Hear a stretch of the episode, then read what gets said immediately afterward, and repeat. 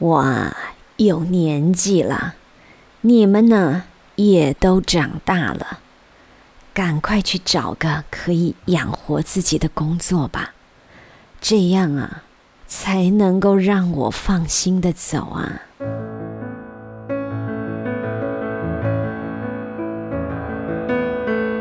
Hello，我是妮妮说故事的妮妮。在妮妮要说故事之前，先来说一个自己的小故事。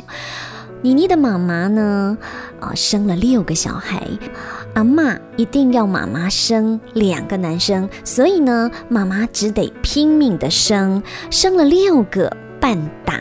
才生出了两个儿子，真的好辛苦啊！妈妈生到最小的弟弟的时候呢，蹲厕所的时候哦，才一用力呀，弟弟的头就已经快溜出来了。你就可以想象呢，那个时代的妇女朋友实在好伟大哦，妈妈真的真的好辛苦。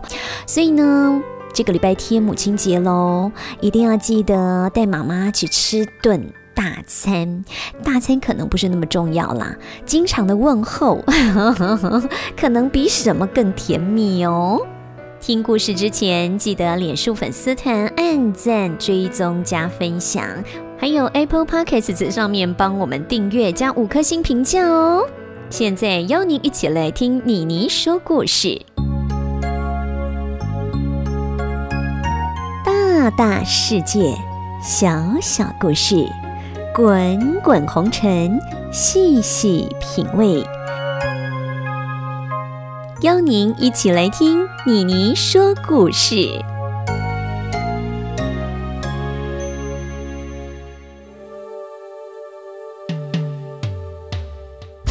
从前，从前有位妈妈，她生了四个小孩，排行在前面的三个小孩，整天只是吵架贪玩儿。但是最小的毕加夫却很体贴、很温柔、很孝顺。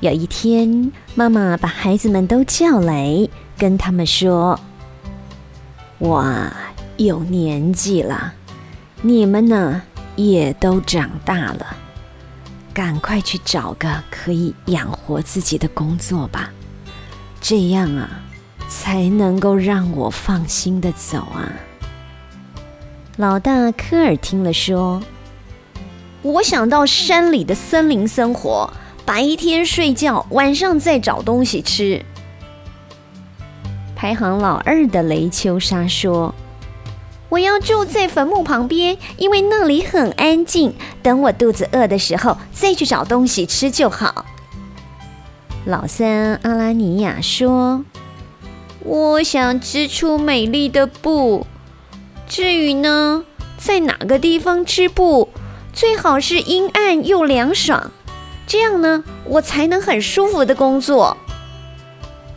妈妈接着问最小的比加夫，他想做什么？我想待在妈妈身边，赚钱回来照顾你。这是小儿子比加夫的说法。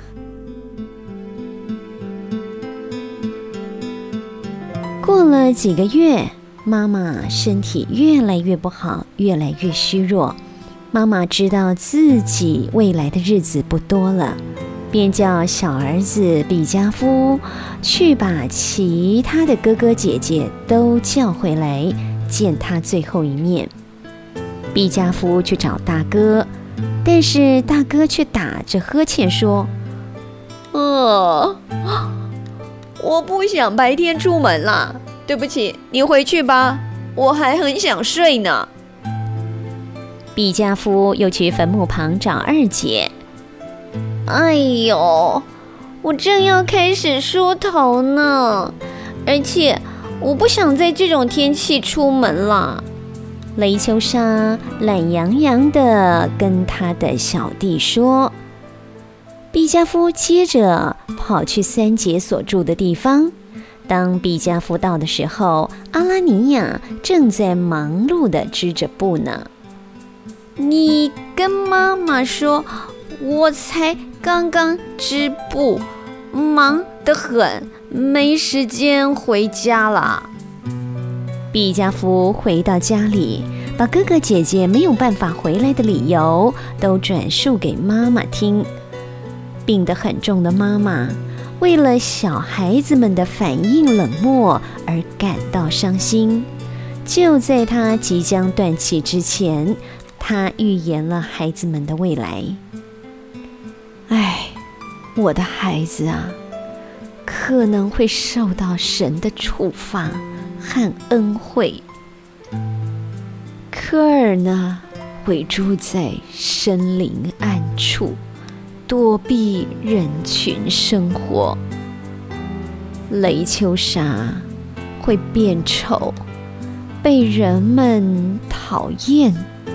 只要她一出生，听到的人呢就发抖。阿拉尼亚会继续织布，但是。没有人会喜欢她织出来的布。至于我的毕加夫，会变得不管到任何的地方，都会为人们带来喜悦。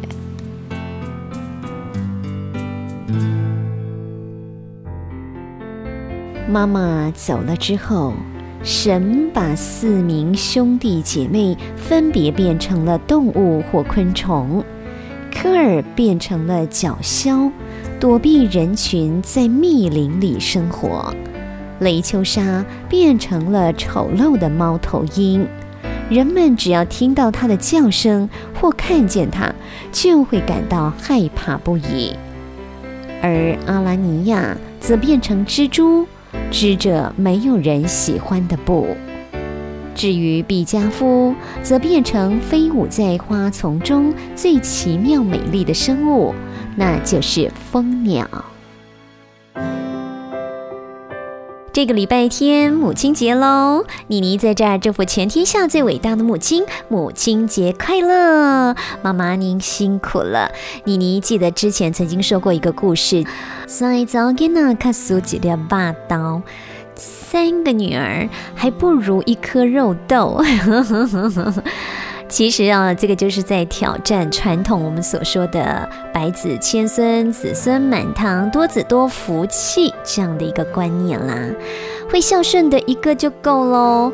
嘴干要西北，嘴心不要西大给。也就是呢，小孩越多呢，反而会饿到老爸；媳妇儿太多呢，婆婆啊会吃不饱啦。有这样的一个意思哦。今天四个子女，这个故事是来自阿根廷。